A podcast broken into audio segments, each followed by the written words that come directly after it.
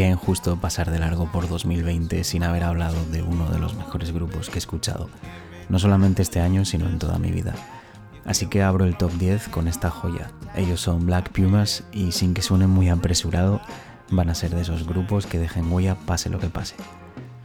En verano de 2019 sacaron su primer disco y para mí pasó un poquito de soslayo al principio. No fue hasta noviembre o diciembre cuando me llamaron la atención y encargué una copia de su disco. La historia es curiosa porque fue uno de los últimos discos que me llegaron antes de que nos confinasen y me llegó como a finales de febrero porque bueno, venía de América, edición bastante limitada, apenas llegó a las tiendas y bueno, estos discos se toman su tiempo. La cosa es que como fue de los últimos, le di mucha caña durante el encierro. Cada mañana me lo ponía mientras desayunaba y parecía que todo iba a salir bien. Fue uno de los discos que más me ayudó con toda aquella situación y le guardo especial cariño. Desde aquella lo he ido escuchando mucho en casa, en el trabajo y me ha ido acompañando todo este tiempo. Hace un par de meses me llegó la edición deluxe que sacaron por el primer aniversario de su debut y cuando pensaba que ya no podía exprimirlos más, me regalan esta joya maravillosa que llevo escuchando sin parar. Además del disco original, incluyen 11 temas extra. Tenemos tres caras B, cuatro directos y cuatro covers, entre las cuales encontramos Fast Car de Tracy Chapman y Eleanor Rigby de los Beatles. Lo presentan en un doble LP coloreado precioso y, además un single eh, con un acabado espectacular que seguramente os haya enseñado ya.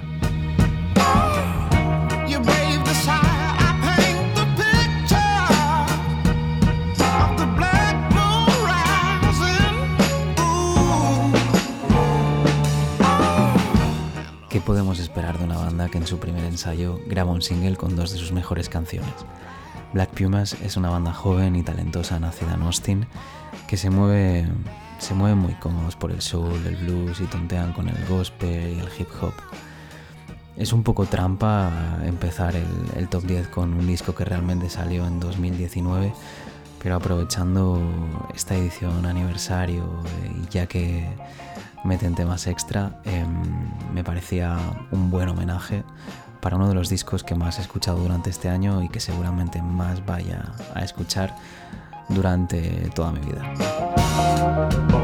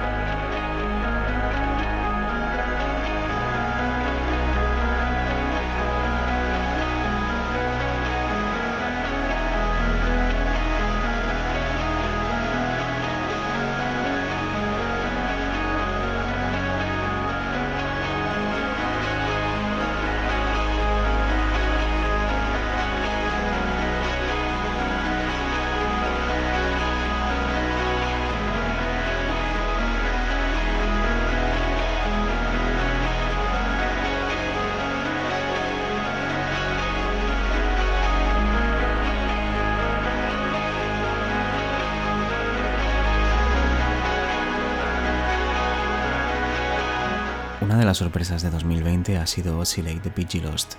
La banda sueca de post-rock nacida en 2004 ha vuelto con una gran obra instrumental de las que se echan de menos últimamente. Quizás el post-rock ya vivió sus mejores tiempos, sobre todo esa década mágica de 2006 a 2016 en las que se hicieron verdaderas maravillas, pero discos como este hacen ver una pequeña luz ahí a lo lejos que significa que hay gente que aún disfruta este género y lo quiere mantener arriba.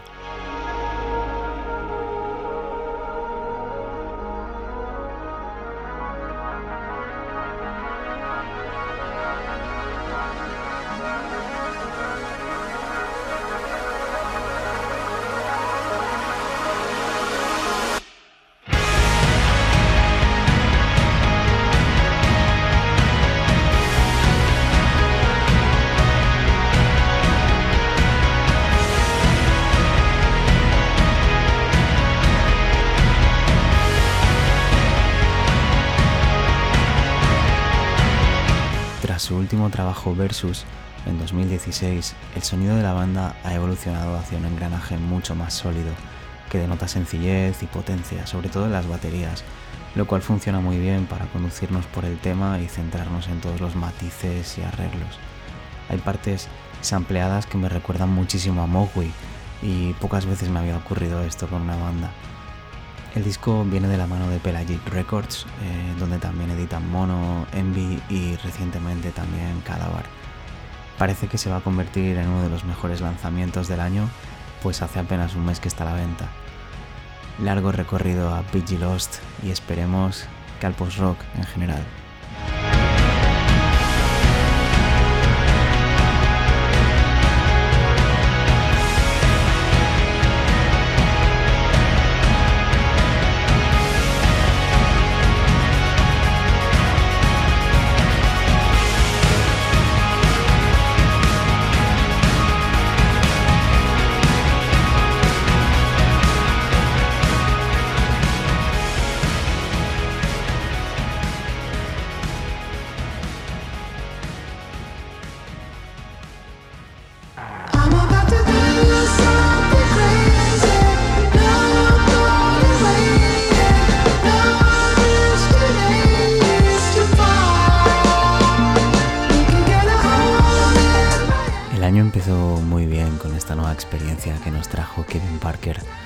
The Slow Rush, cuarto disco de Tame Impala, llegó para hablarnos del tiempo, de su paso, de la nostalgia, del instante, y quizás llegó en el peor momento para quien quería aprovecharlo.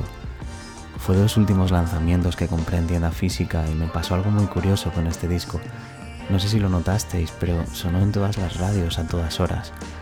Cada vez que iba a una tienda o a un centro comercial me sorprendía escuchando Tame Impala como si fuese el nuevo hit de los 40. No sabía si el mundo se estaba volviendo loco o era yo el que lo escuchaba por todas partes.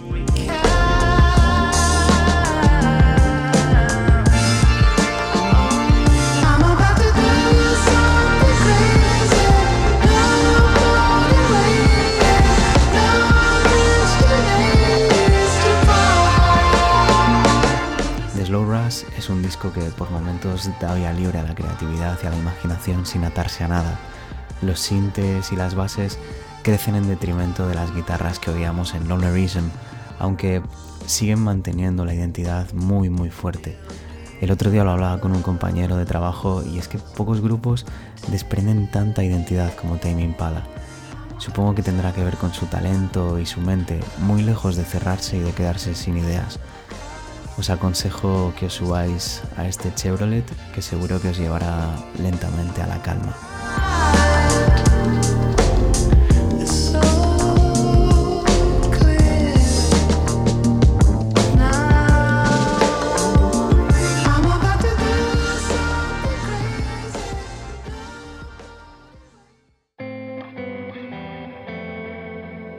He tenido que madurar mucho esto antes de incluirlo en la lista, porque ineludiblemente me sale valorar un disco teniendo en cuenta los anteriores y a veces, como me ha ocurrido en este caso, tenemos que pensar en el elemento aislado de la obra. Y me explico, no es que no me guste este disco, es que es muy diferente a los anteriores. ahora que vuelvo a cantar, dímelo, me va a sentar muy bien ponerme frente al paredón, ¿no? El chico en mala forma Esto que suena es Bella Vista de Viva Belgrado, mi top 7 del año y uno de los discos que más he escuchado sorprendentemente. Y digo sorprendentemente porque al principio me pareció un poco flojo por el bajón de intensidad en el género, no era lo que me esperaba de esta banda. Pero poco a poco lo fui viendo como algo independiente, que no tenía que ver con lo que habían sacado. Empecé a aislarlo, a centrarme en las letras, a sentirlas, dejé que fluyera un poco y finalmente se ha ganado estar en esta lista. Este disco me ha servido para aprender a dejar a un lado eh, esos prejuicios que tenemos musicalmente tantas y tantas ocasiones y por mucho que queramos que un grupo saque siempre lo que nos gusta, hemos de entender su evolución particular y acompañarla si nos gusta y no quejarnos si no nos gusta. La música está ahí para que la cojamos si queremos y la compartamos si nos hace sentir cosas. Bellavista transmite crudeza, tristeza y nos hace echar de menos tiempos mejores. Te abraza y te clava una puñalada suavemente cada vez que lo escuchas.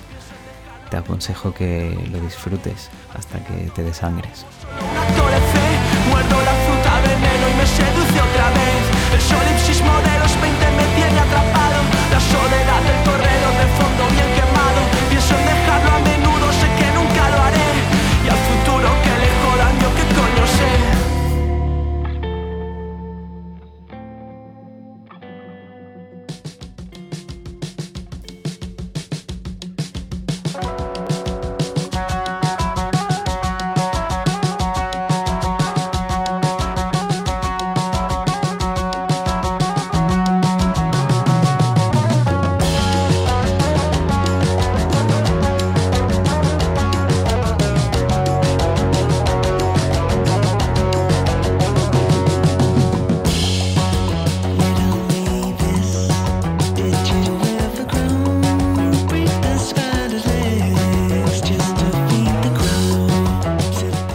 Esta ha sido la mayor sorpresa del año, no por el resultado, sino por su llegada. sexto álbum de estudio de King Gizzard and the Lizard Wizard y el tercero que sacan este año. Los otros dos son directos, también bastante buenos, pero un poco por rellenar. Ediciones muy muy chulas que tengo desde el lanzamiento, pero sin embargo la edición de este no llegará hasta finales de mes. Un disco que a mí personalmente es de los primeros que ya me suena a algo que he escuchado pierde quizás ese factor de originalidad que suele caracterizar a la banda australiana. Me recuerda sobre todo al rollo Polygon Wonderland, que sigue siendo mi favorito, así que esto sí que es buena señal. A pesar de la fuerte reminiscencia, sí que es cierto que en este disco también hay sorpresas.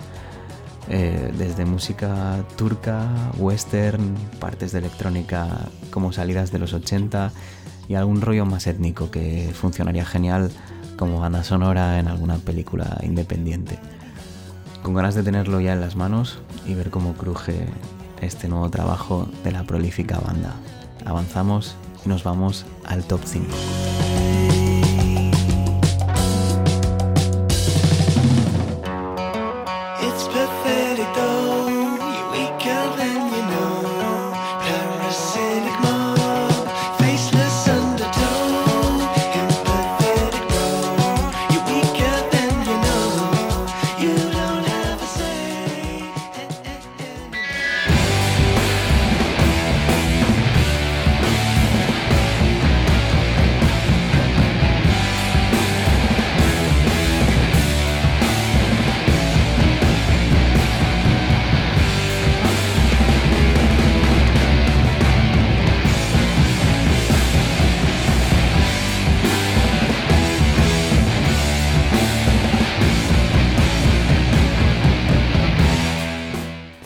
Sido los años que hemos tenido que esperar desde su anterior trabajo y que largos se han hecho.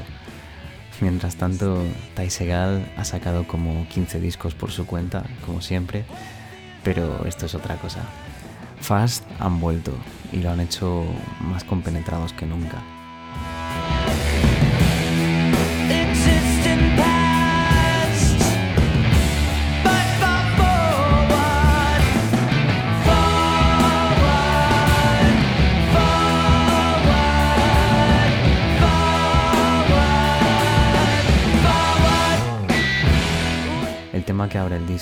Es este Returning que parece gritar lo que estábamos esperando, la vuelta de este pedazo de formación. No hay muchas sorpresas, es un disco bastante continuista que sabe explotar lo mejor de este power trio. Decir que un disco es continuista no es malo si todo lo que han hecho anteriormente es maravilloso. Por mí que sigan haciendo siempre esto porque es un regalo para, para el rock. Se notan sus influencias clásicas, su deseo de ser directos y vaciarse en cada corte, y es un disco que se acaba muy pronto. No sé por qué, pero últimamente lo escucho mucho cuando voy al supermercado y me sorprendo moviendo la cabeza por los pasillos. Canciones muy recordables, intensas y fugaces. Esto es lo que podéis esperar de este palito, palito, palito de Fast, que se coloca en este top 5.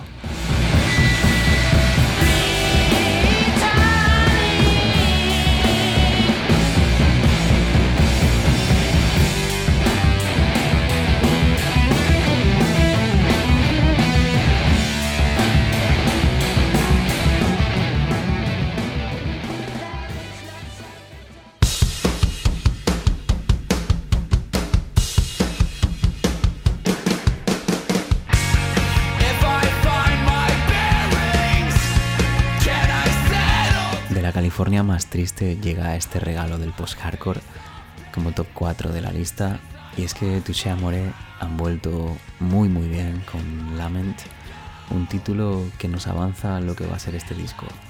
11 canciones repletas de carga emocional que nos dejan el cuerpo anestesiado tras media hora larga disfrutando de esta herida maravillosa.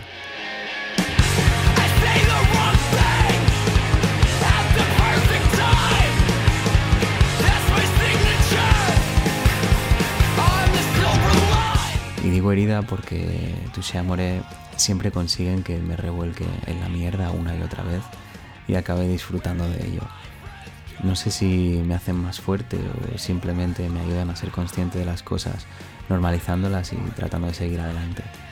Un lamento que comienza con una fuerza desgarradora y se mueve por momentos en pasajes limpios y melancólicos embarrados en la emotividad que les caracteriza, ahondan en la crudeza y naturalidad del mensaje. Es una continuación perfecta de Stage 4, que fue su primer disco con Epitaph tras su paso por Death Wish, y fue en este disco donde vimos su cara más personal y profundamente triste. En él, su cantante Jeremy Bolm se vacía haciendo alusión a la fase 4 del cáncer que se llevó a su madre y lo plasma canción por canción. Lament funciona perfectamente porque nos arrastra con él por pura inercia. Sin darnos cuenta se termina para querer volver cuanto antes.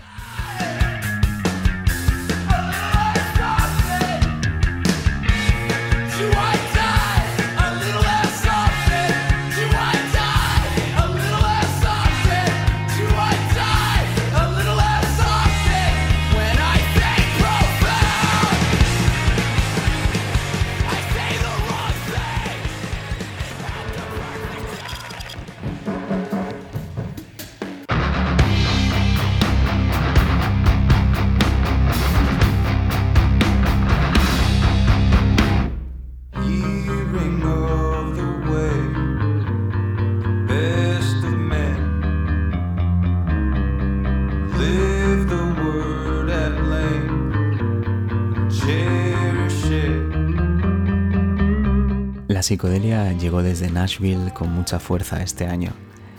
Tenía muchas ganas de este disco porque me imaginaba que iba a ser muy muy bueno. Ellos son All Them Witches y esto que suena es Nothing as the Ideal.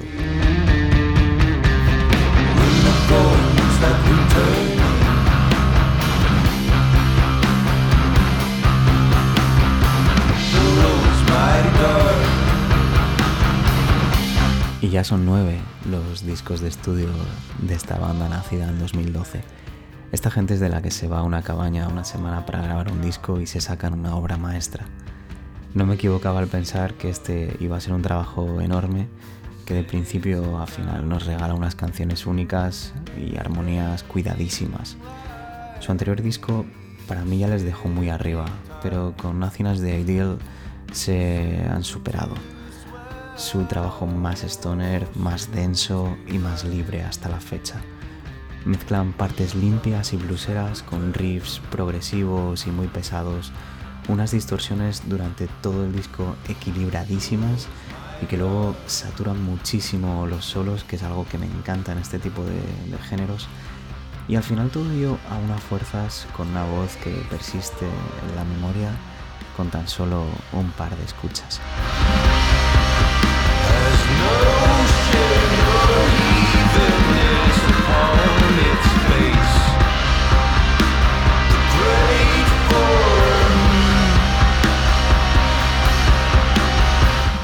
All the Witches, estos fenómenos comprometidos de la psicodelia procedente de Nashville, se colocan como top 3 y avanzamos, ya queda menos.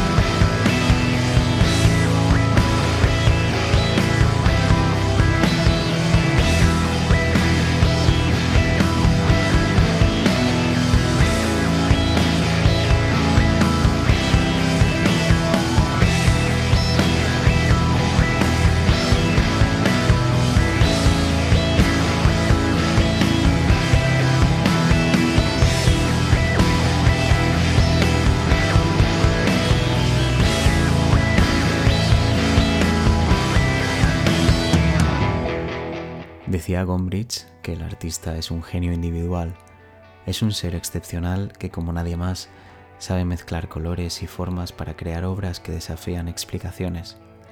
Para cada situación, los artistas crean modelos y formas de ver la realidad.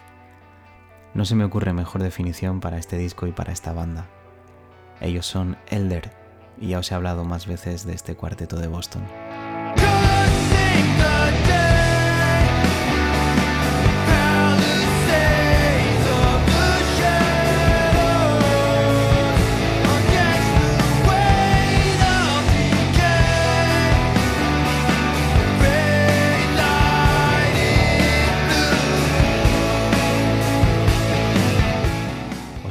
Que Elder es una de mis bandas favoritas en los últimos años por cómo saben conquistar las mentes. Y por mucho que esto suene a filosofía barata, os invito a que recorráis su discografía durante unos días y veréis que lo que digo es del todo cierto. La psicodelia, los pasajes instrumentales, los sintes, esa atmósfera tan tan densa que te atrapa, hacen que todo tenga un discurso uniforme y nos cuenten una historia a modo de exposición de arte. Siempre me los imagino tocando en un museo rodeados de cuadros posimpresionistas. Elder es puro art rock, pasando por el stoner, space rock y progresiones largas cada vez más instrumentales. Algo que podíamos imaginar después del EP de 2019 de Gold and Silver Sessions, en el que optaron por no cantar. Pese a ir dejando a la voz cada vez más en un segundo plano, su papel es fundamental en este disco y es una de mis voces favoritas del género sin duda.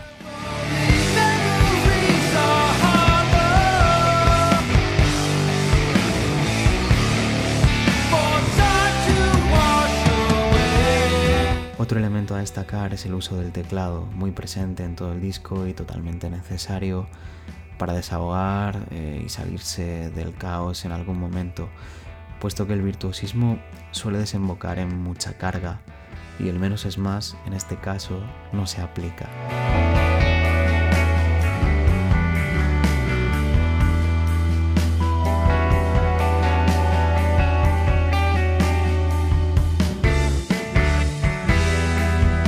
Y después de este recorrido tan bonito, ahora sí que nos acercamos al mejor disco de 2020.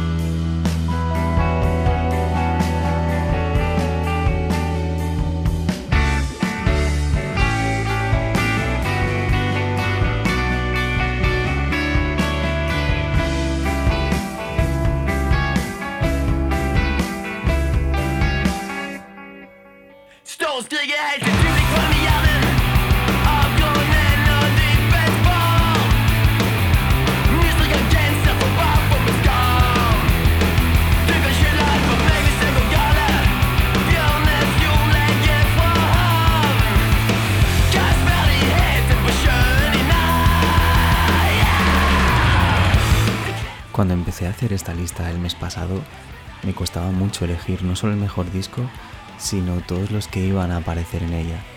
Además de que han salido un montón de cosas en esta recta final de año, parece como que se desprestigia un poco todo lo que fue saliendo en enero o febrero, porque cuando te pones a pensar y ha llegado diciembre, algunos se han quedado muy atrás. Y sobre todo en un año como este en el que hemos escuchado mucha más música por lo de estar encerrados. Entonces, tienes que hacer un poco el trabajo de recapitulación y reescuchado de todas esas cosas que cuando salieron fueron geniales pero que se quedaron algo lejos.